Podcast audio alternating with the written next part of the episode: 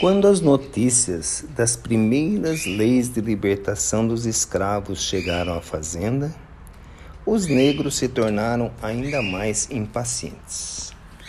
A impressão era que os acontecimentos se davam à distância, porque nossas vidas permaneciam sem mudança, com os trabalhos diários e as dificuldades inalteradas. E com isso, o clima que se levava para a reunião à volta da fogueira que se fazia naquela noite era de muita impaciência e de muitos desejos e pensamentos em desencontro. E durante a reunião, cada um que tinha palavra procurava dizer de si mesmo para a necessidade de dedicarmos nossa atenção ao nosso dia a dia e aguardarmos os acontecimentos.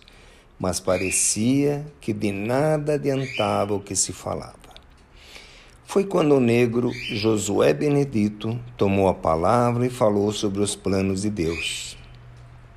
Ele falou que Deus tinha e tem planos para cada um de nós e que somos nós que atrasamos os planos de Deus. Ele falou que Deus quer doar a paz para nossas vidas, mas nós procuramos as coisas que nos tiram a paz. Ele falou que Deus nos deseja a felicidade e a tranquilidade para nossas vidas, mas nós procuramos aquelas coisas que não vão nos trazer a felicidade e, pior ainda, que nos tiram a tranquilidade. E por fim, o negro Josué Benedito terminou a sua fala perguntando a cada um de nós: Então, até quando nós vamos atrapalhar os planos que Deus tem para nós?